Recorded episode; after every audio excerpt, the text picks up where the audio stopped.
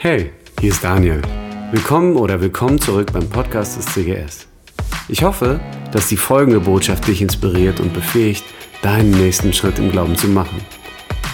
Weil Gott will, dass dein Leben gelingt. Man kann nicht nicht kommunizieren. Ist dir das schon mal aufgefallen? Selbst wenn ich mich entscheide, dass ich von nun an mit niemand mehr spreche, ist das auch eine Form von Kommunikation, weil ich damit ja auch was ausdrücke und signalisiere. Und wir können nicht nicht Beziehungen leben. Egal, ob du heute Morgen hier bist und verheiratet bist oder nicht, wir leben vielfältigste Beziehungen. Und ich weiß nicht, wie es dir geht.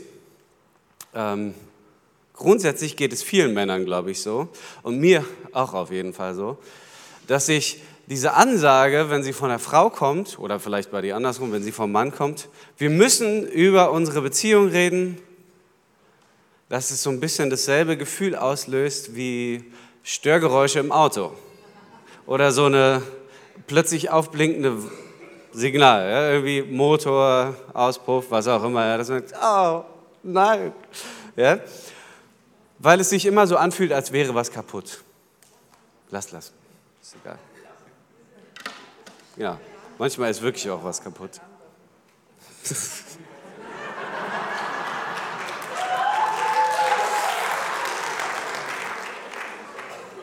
genau. Wir haben äh, das sehr eloquent hier übersprungen. Also die Herausforderung ist grundsätzlich, dass man sagt, ey, müssen wir wirklich über Beziehungen reden, wenn gerade gar kein Warnsignal leuchtet, ja, meine Frau hat gar nichts geäußert und eigentlich ist gerade eine relativ entspannte Phase, zumindest reden wir nicht drüber. Und dann kommt es auch noch jetzt der Beziehungsoktober. Ja? Vier Wochen lang reden wir über Beziehung. Ist das notwendig, wenn doch das Auto eigentlich funktioniert und gar kein Signal leuchtet? Und ich würde sagen, ja, unbedingt. Weil es so viele Dinge gibt, die vermeintlich selbstverständlich sind, die es aber nicht sind. Ja? Weil wir in eine Beziehung starten, weil wir in jede Beziehung starten und weil wir bestimmte Hoffnungen, Träume und Wünsche haben, die wir manchmal kommunizieren, die wir ganz häufig aber eben nicht kommunizieren und davon ausgehen, die teilen wir. Ja? Das ist doch selbstverständlich, ist doch logisch, ist doch naheliegend. Ja? Und so gibt es unterschiedliche Auffassungen davon, wie man bestimmte Dinge macht. Ja? Also, haben wir mal darüber gesprochen, wie wir in Zukunft verreisen werden. Ja, ist es Berge oder Meer? Ist es sozusagen einmal um die Welt oder bleiben wir in the land? Ja? Was für ein Fahrzeug werden wir fahren? Ist es tatsächlich der Minivan oder äh, halte ich eigentlich fest an meinen früheren Leidenschaften, egal wie sich unsere Beziehung und Familiensituation verändern wird? Ja? Also werde ich auch in Zukunft meine R30 fahren, was weiß ich, ja, mein Motorrad. Wie gestalten wir gemeinsam den Haushalt? Ja? Wäscht sie ab oder wasche ich ab oder machen wir das gemeinsam? Wer macht die Wäsche eigentlich? Reicht es, wenn ich sauge und du die Wäsche machst? Oder wie machen wir das? Oder ist klar, wenn ich äh, das Haupteinkommen bringe, dann, ja, dann machen das die Kinder, den Haushalt. Ja? Und wie werden wir wohnen? Ja? Also haben wir uns darüber Gedanken gemacht, brauchen wir ein Haus oder reicht uns eine kleine Wohnung? Leben wir wie leben wir eigentlich einkommenstechnisch? Ja? Wie wichtig ist dir das eigentlich, wo und wie wir wohnen? Und teilen wir uns ein Einkommen oder sagen wir, hey, wir leben von Luft und Liebe oder ist klar, dass sobald es irgendwie geht, äh, wir, wir beide voll arbeiten? Und wie viele Kinder hätten wir gern? Eins, zwei, vier, fünf. Und so eine ganz kleine Nebensache, vermeintlich. Ne? Was tragen wir im Schlafzimmer? Und ihr wisst, dass es nicht nur um die Kleidung geht, sondern um alles, was sich um dieses ganze Thema dreht. Ja? Habe ich da Wünsche, Vorstellungen und Träume? Und sind die völlig klar? Und haben wir darüber gesprochen?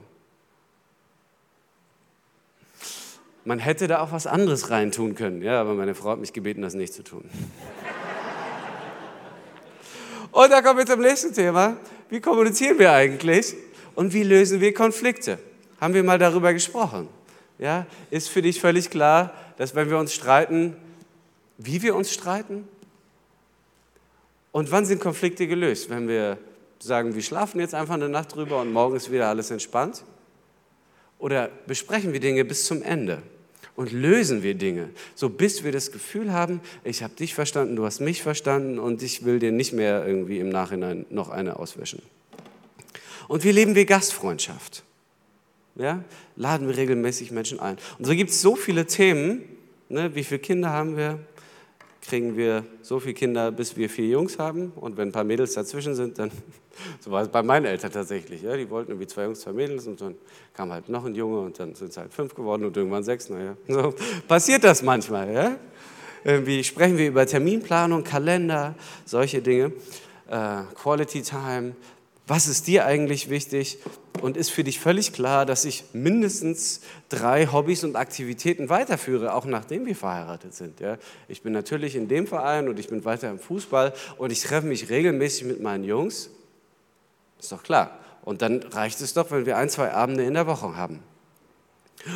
Auf einmal will die Frau irgendwie, dass wir fast nur noch jeden Abend zu Hause sind. Und das Spannende ist, wir bringen diese Hoffnungen, Träume und Wünsche und wir bringen sie zum Altar. Und ich weiß nicht, wie es euch geht. Bevor ich geheiratet habe, habe ich niemals darüber nachgedacht, wer ich für jemand anders sein will. Sondern was waren meine Gedanken in Bezug auf meine potenzielle Partnerin? Ich habe mir ausgemalt, wer die perfekte Frau für mich sein könnte und was sie ausmacht, dass sie die optimale Partnerin für mich ist. Ja, ich habe nicht darüber nachgedacht, wer und wie ich sein müsste, damit ich optimal bin für. Und ganz ehrlich, ja, als ich Svenja kennengelernt habe, so am Anfang war das eine gute Freundschaft und irgendwann dachte ich, diese Frau tut mir gut. Das ist total schön, ja. Niemand ergänzt mich so, niemand stellt mir diese Fragen, die sie mir stellt. Und irgendwann dachte ich, das ist doch, wäre doch eine super Sache kann man doch irgendwie eine Beziehung draus machen. Ja? Und wir gehen nicht in eine Beziehung, ich wage das einfach zu behaupten, und denken darüber nach, wie wir der perfekte Partner für jemand anders sein können, sondern wir überlegen, was die Person perfekt macht für mich. Ja? Und so gehen wir in jede Beziehung, in jede Beziehung, mit unseren Hoffnungen und Träumen und Wünschen und drehen sie um, lass sie wahr werden. Und das nette, schöne, emotionale, romantische wird auf einmal eine sehr konkrete, sehr reale Erwartung, die unter Umständen kommuniziert ist, unter Umständen aber auch nicht.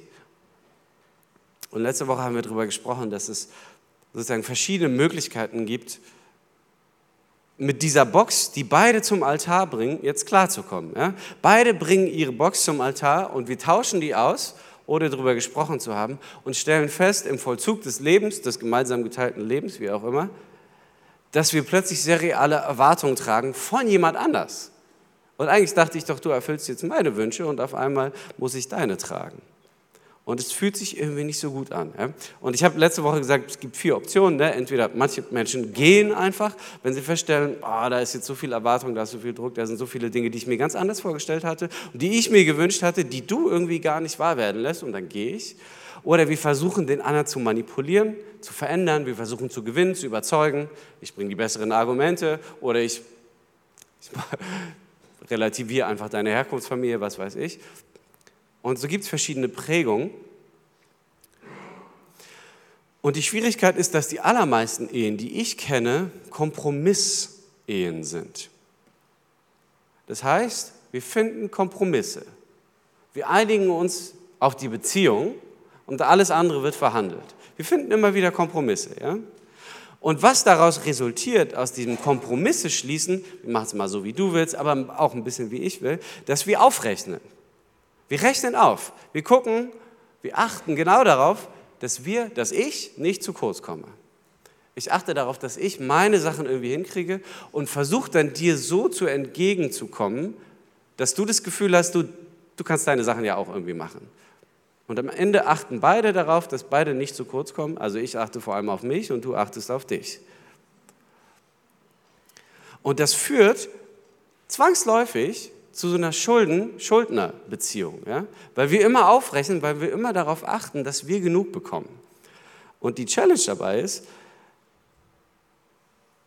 dass ich glaube, dass es höchst problematisch ist, weil wir Vertrauen verlieren und weil wir Dinge erwarten. Und äh, wenn es mal herausgefordert ist, ich weiß nicht, ich habe das zumindest schon häufiger mal gehört, dass man dann so ins Lamentieren kommt, vor allem Männer, in früher, ich, ich wette, früher, unsere Eltern hatten diese Probleme nicht, weil die Frauen das gar nicht gefordert haben. Ja? Plötzlich muss ich hier auf einmal irgendwelche Sachen machen. Ich wette, das war früher anders. Ja? Und ich würde gern mal mit dem darüber reden und so weiter. Ja? Weil wir die Erwartung haben, aber andere machen das doch auch. Und in anderen Beziehungen ist es doch auch normal. Und ich denke, andere Frauen kriegen das auch hin. Und ich denke, andere Männer machen das auch. Warum du eigentlich nicht? Und so entsteht so eine Erwartungshaltung aufgrund dieser Kompromissehe, die wir geschlossen haben. Aufgrund dieser Kompromissbeziehung, die wir leben. Und Erwartungen führen dazu, dass Dankbarkeit minimal wird.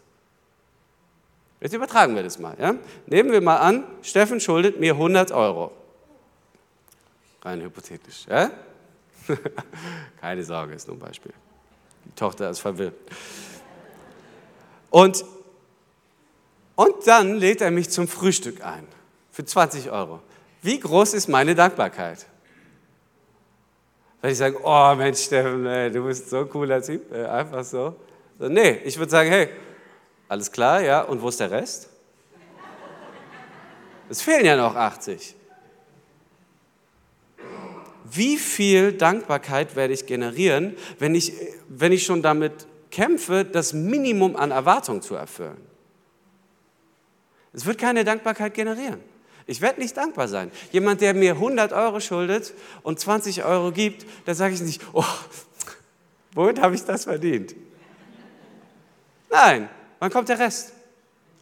Und wir hatten ausgemacht, ne, in drei Monaten oder wie auch immer, ja, gibst du es mir wieder. Dankbarkeit bleibt minimal in der Kompromissbeziehung, in der Kompromissehe. Wenn wir immer alles verhandeln, wenn wir immer um alle Dinge streiten, oder auch nicht streiten, sondern irgendwie versuchen auf. Die, die, die Problematik ist, wenn wir aufrechnen, werden wir nicht glücklich. Dankbarkeit wird minimal und das Vertrauen bleibt minimal. Wer mir was schuldet, der kann mir nichts schenken. Und wenn du mir nichts schenken kannst, werde ich nicht dankbar sein. Und das reduziert unfassbar die Möglichkeit dafür, dass Liebe wächst und reift. Und die Frage ist, wie können wir das vermeiden? Wie können wir gelungene Beziehungen führen? Und letzte Woche habe ich damit geendet. Was glückliche Paare wissen, die Quintessenz einer glücklichen Beziehung, was schuldet mir mein Partner? Nichts. Du schuldest mir nichts. Und was schulde ich dir? Alles. Ich schulde dir alles. Ich will dir alles geben. Ich bete nochmal. Vater im Himmel, ich danke dir für deine Gegenwart und für deine Treue. Und Heiliger Geist, wir laden dich ein, dass du uns sensibel machst für das, was du uns heute Morgen zeigen willst. Und ich danke dir, dass du nicht das Störsignal bist, sondern dass du hilfst zu erkennen, wie wir wachsen können, zueinander hin und zu dir. In Jesu Namen. Amen. Also christliche Ehe ist eine Unterordnungscompetition, könnte man sagen. Ja? Es ist ein Unterordnungswettkampf. Das heißt, beide Partner sind immer darauf bedacht, sich den Wünschen des anderen, den Bedürfnissen des anderen, den Träumen, den Hoffnungen des anderen unterzuordnen. Wie kommen wir dahin? Wie komme ich auf so eine Gedanken? Das ist ja schräg. Das ist jetzt, also das ist ein bisschen, ne? Die Erwartung ist sehr groß. Das habe ich mir ja nicht ausgedacht. Wer ist der Initiator? Jesus. Wisst ihr, das letzte Abendmahl, das letzte Mal, als Jesus mit seinen Jüngern zusammen war, bevor er gekreuzigt worden ist, er sitzt ja mit ihnen zusammen und, und er spricht darüber.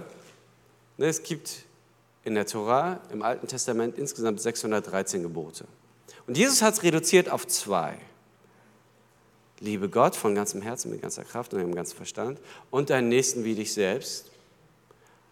Und auch das wird nochmal reduziert, sagt, ich gebe euch ein neues Gebot.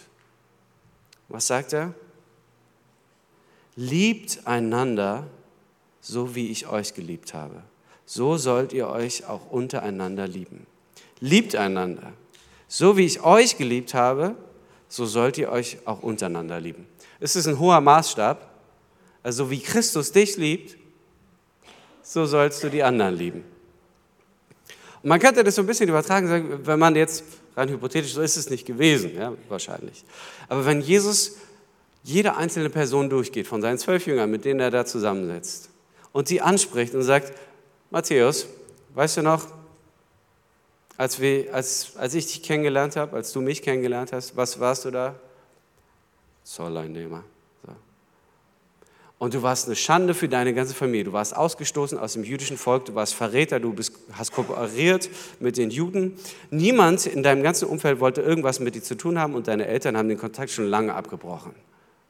Und ich bin zu dir gekommen und habe ich irgendwas davon angesprochen? Nee, niemals. Habe ich jemals wieder aufgebracht? Nein. Und was habe ich zu dir gesagt? Folge mir. Und in der gleichen Art und Weise, wie ich mit dir umgegangen bin, will ich, dass du mit allen anderen umgehst. Können wir das machen? Okay. Ja. Und so geht er die ganze Reihe durch, wenn du so willst. So geht er durch, durch unsere Reihen und spricht dich an. Sagt Sabine, so wie ich mit dir umgegangen bin, so möchte ich, dass du mit anderen umgehst.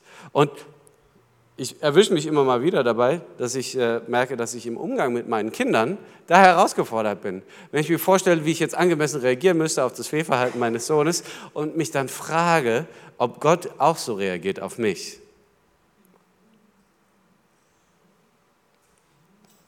Wie komme ich zu Gott?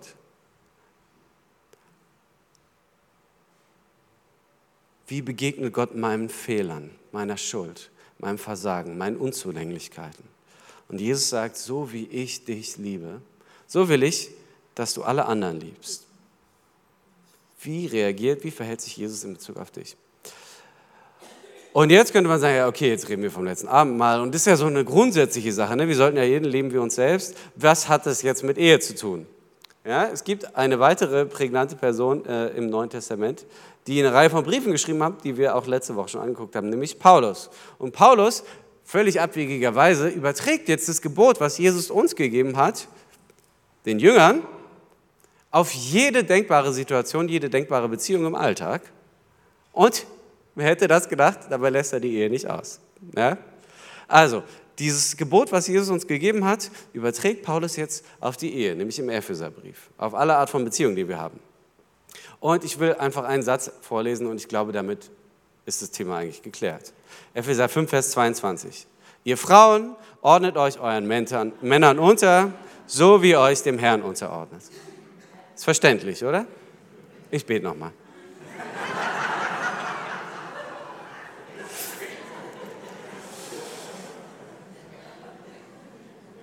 Super Sache, gell?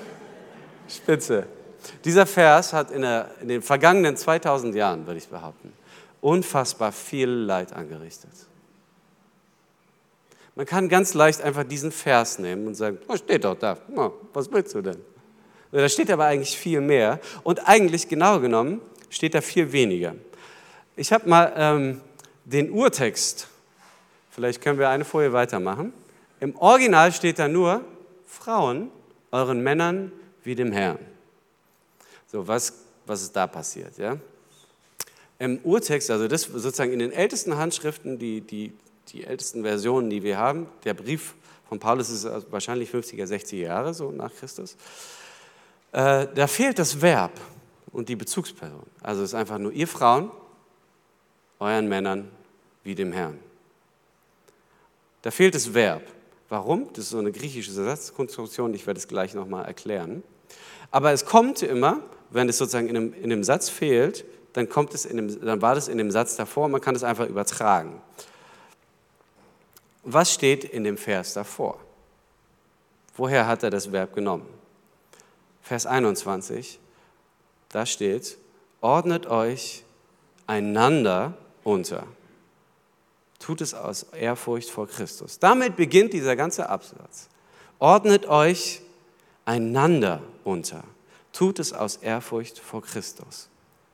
Und was für eine Art von Unterordnung haben wir da? Die ist gegenseitig, einander. Das bedeutet, dass sie gleich ist, aus Liebe, aus Ehrfurcht vor Christus, weil wir wissen, wie Christus uns liebt, deshalb ordnen wir uns einander unter. Deshalb ordne ich die Träume, Hoffnungen und Wünsche meiner Frau meinen über. Und das macht eine unfassbar gelungene Ehe aus. Das ist eine gelungene Beziehung. Dass ich nicht frage, was schuldest du mir, sondern dass ich frage, hey, was schulde ich dir? Und die Frage, was du mir schuldest, ist geklärt. Nichts. Ich ordne mich, meine Wünsche, meine Hoffnung, meine Träume, meine Bedürfnisse deinen unter. Einfache Sache.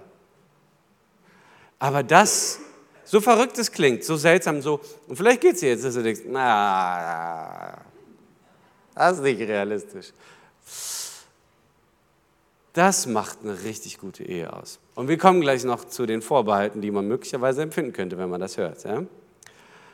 Vers, 25, äh, Vers 22. Ihr Frauen ordnet euch euren Männern unter, so wie ihr euch dem Herrn unterordnet.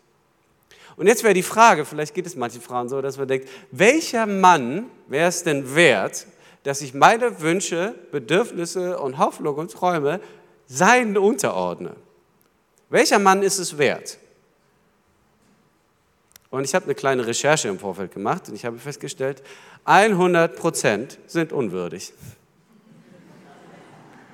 Keiner ist es wert. Keiner von uns ist so gut, hat so tolle Wünsche, Träume, was auch immer, ja, dass er sagen würde, der ist es wert. Also in der Beziehung, da kann ich das machen. Das ist herausfordernd. Aber das Spannende ist, dass das Ganze ja in einem Kontext steht. Was steht in dem nächsten Vers? Ihr Männer, liebt eure Frauen so, wie Christus seine Gemeinde liebt. Jetzt könnte man denken, warte mal, ich weiß, wie das ausgegangen ist für Jesus. Es war nicht ganz so. Ja, er hat sein Leben für sie gegeben.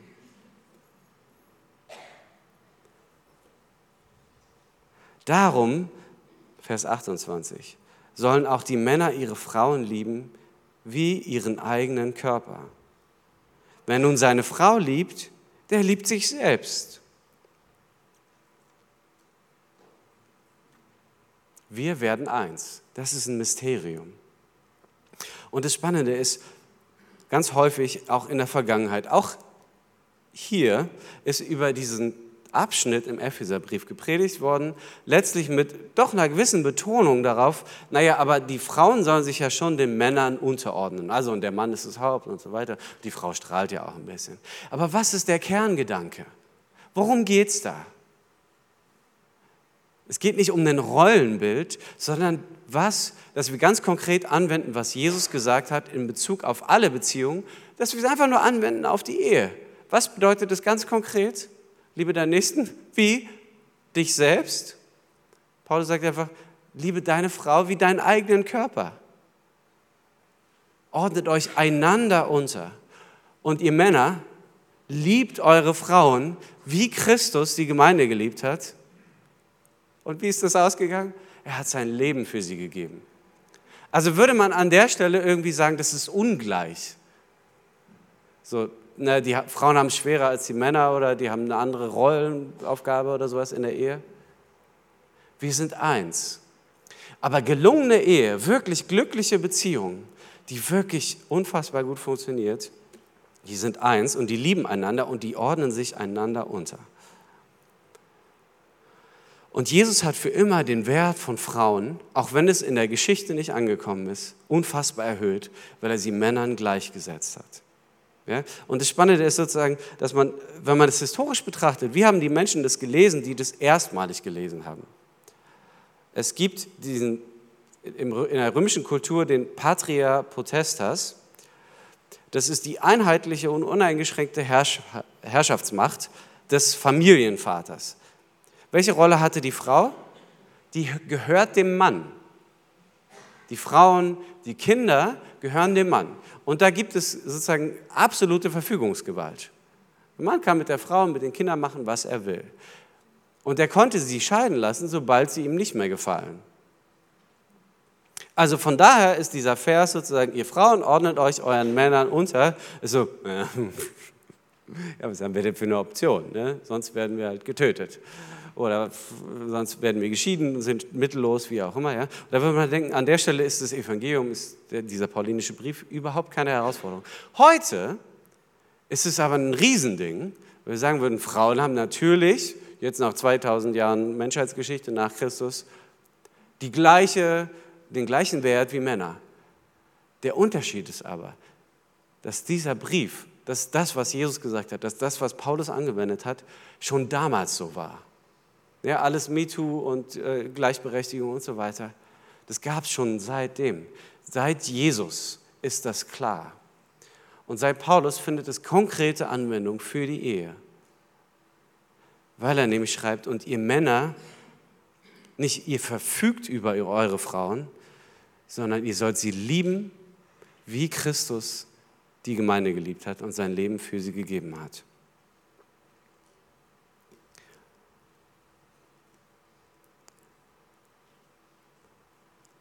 Und jetzt die Übertragung wäre für jeden Mann, so was sind deine Träume, Hoffnungen und Erwartungen? Was macht dein Leben aus? Was macht dein Leben voll? Was auch immer das ist, setzt deine Frau, darüber. Ihre Hoffnung, ihre Träume, ihre Wünsche. Sagt, ich will, dass dein Leben gelingt. Nicht ungeistlich, schon inspiriert, ne, wie Steffen das gesagt hat. Aber in der Quintessenz nehme ich meine Hoffnung, meine Träume, meine Wünsche und sie sind nicht Erwartungen. Und ich komme zu dem Ergebnis, er oder sie in gleicher Weise schuldet mir nichts. Und ich schulde ihm, ich schulde ihr alles. Das ist gegenseitige Unterordnung. Und weil die Zeit schon ein bisschen fortgeschritten ist, will ich enden wieder mit, mit einem Impuls, mit einer kleinen Hausaufgabe. Die Frage ist, in, im Lichte all dessen, ja, was wir gehört haben, wenn wir in die nächste Woche gehen und ja, er, sie, wie auch immer, hat es vielleicht auch gehört, Sprecht in der nächsten Woche darüber, was ist in deiner Box. Was ist in deiner Box? Und jetzt ein kleiner Tipp. Wenn du als Mann deine Frau fragst, was ist dein, in deiner Box, im Anschluss hörst du auf zu sprechen. Du sagst einfach nichts und hörst zu. So, was kommt dann? Was kommt? Was ist in deiner Box? Und möglicherweise fällt sie fast in Ohnmacht. Na, wahrscheinlich nicht, weil Sie haben mitbekommen, dass du sie fragen sollst. Ja? Also, ah, okay, endlich fragst du mal. Ja? Also, wenn ich das jetzt hier an der Stelle mal sagen darf. So, übrigens hier ne? und so weiter. Und in der Konsequenz darfst du ihn genauso fragen, was ist denn in deiner Box? Und ich könnte mir vorstellen, viele Männer würden vielleicht sagen, nix. Ja, nix drin, keine Ahnung. Und es fühlt er vielleicht wirklich so, der meint es vielleicht wirklich so in dem Moment. Aber natürlich ist es völliger Blödsinn, weil da sehr wohl was drin ist. Aber er mag es vielleicht nicht reflektieren oder mag es nicht aussprechen oder mag es nicht ansprechen. Manche Dinge hat er vielleicht schon mal angedeutet, aber es kam nicht so gut an. Oder es war, wie auch immer. Von daher könnte es sein, er sagt nix. Aber das stimmt nicht. Ja? Und dann fordere ihn mal heraus an der Stelle, tatsächlich darüber nachzudenken. Ihr Männer, jeder einzelne von uns, wir haben diese Box. Und manche Dinge sind uns sehr wohl bewusst und manche weniger. Aber es ist unfassbar wichtig, dass wir Beziehungen gestalten in der bewussten Reflexion darüber, was für Hoffnung, Träume und Wünsche wir haben. Und dass wir darüber sprechen. Dass wir einander zuhören und dass wir einander wahrnehmen.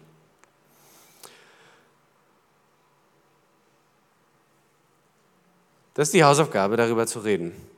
Was das Ganze auslöst, vielleicht hat es in dir schon längere Zeit beim Zuhören was ausgelöst, ist, glaube ich, folgendes. Zumindest ging es Svenja und mir so, oder vor allem mir, weiß ich nicht, vielleicht auch ihr.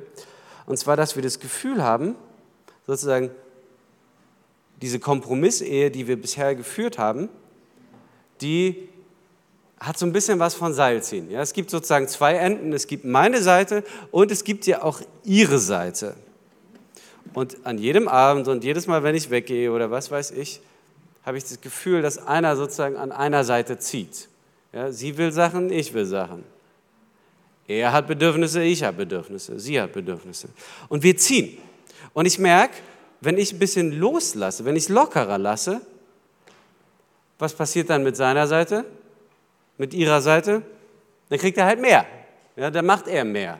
Wenn ich nicht mehr darauf achte, dass er, wenn ich nicht mehr darauf achte, dass sie, wenn ich nicht mehr genau die Termine überprüfe, wenn ich nicht mehr darauf achte, oh, ich fände es aber schön, wenn du diesmal ein bisschen weniger trinken würdest und wenn du vielleicht mich mal sehen würdest oder was weiß ich, ja, so, dass ich das Gefühl habe, am Ende wird mein Teil kürzer. Es ist, Ehe ist so ein bisschen ein Tauziehen auch immer. Ja, das ist Kompromissehe jedenfalls, dass wir darauf achten, dass ich, und dann ist jetzt sozusagen der Einwand, aber wenn ich ein bisschen loslasse, dann zieht sie, dann zieht er. Und so, so, das ist sozusagen das Bild, in dem wir Ehe gestalten. Kompromissehe, die anstrengend ist, die, die Beziehungsarbeit ist, die sich phasenweise irgendwie unangenehm anfühlt. Sag, ja, es gibt gewisse Werte und ja, ich habe mich ja festgelegt und meine Kinder und die Ehe und so sind es wert, aber es ist doch auch viel Arbeit. Und die Herausforderung ist, dass in, in, im Lichte dessen, was Jesus gesagt hat, wie Paulus es übertragen hat, was müsste ich machen mit meinem Ende? Und was ist die Angst? Er oder sie zieht dann Dollar. Weißt du, wer zuerst losgelassen hat? Jesus. Was auch immer du vorbringen kannst. Jesus hat als allererstes diese Faust losgelassen. Und ich gehe den ganzen Weg für dich. Und jetzt möchte ich, dass du deinen Partner liebst, wie ich dich liebe. Und das ist die Herausforderung. Und wenn es dir so geht, und deshalb habe ich dieses Bild, ach so, der Beamer geht wieder nicht, egal, Irgendwann wird er ersetzt. Amen. Das ist ein passendes Bild, wenn es dir so geht. Und ich glaube, manchmal geht es uns so, dass wir so eine Faust ballen wollen, weil ich es nicht loslassen will weil ich das Gefühl habe, und wer guckt dann nach mir und nach meinen Wünschen, nach meinen Bedürfnissen? Hast du mich mal gefragt? Dann denke ich an das, was eine gelungene Beziehung ausmacht. Und das Vorbild dafür finde ich in Jesus. Und dann bin ich fähig, loszulassen. Und Gott, am Ende vertraue ich dir und ich lasse los. Und das Schöne ist, und ich verstehe, wenn ihr jetzt Einwände habt und sagt, ja, ich kann mir nicht vorstellen, dass es auf Dauer funktioniert. Und dann müssten ja wirklich auch beide loslassen. Ne? Und wer lässt zuerst los? Wenn ich zuerst loslasse, dann lässt er nicht los und dann, ne, dann haben wir den Salat und so. Ja, einer muss zuerst loslassen. Wir machen nicht 3, 2, 1 und sondern im Lichte dessen, was Jesus für dich getan hat und was gilt. Und wenn du wirklich willst, dass du eine mega Beziehung führen kannst, musst du zuerst loslassen. Wir halten nicht fest an der Ehe, sondern wir halten fest an unserem Partner, weil unser himmlischer Partner an uns festhält. Ich bete nochmal. Und nächste Woche geht es weiter. Wird spannend. Sven nimmt uns mit rein. Vater im Himmel, ich danke dir für deine Gegenwart. Und Jesus, ich danke dir, dass du zuerst losgelassen hast. Und dass du ein Gott bist, der uns sieht. Du siehst jeden Einzelnen. Meine Hoffnung, meine Träume, meine Wünsche, meine Sehnsüchte, meine Bedürfnisse. Du bist ein Gott, der uns sieht. Und ich danke dir, dass du uns fähig machst, loszulassen.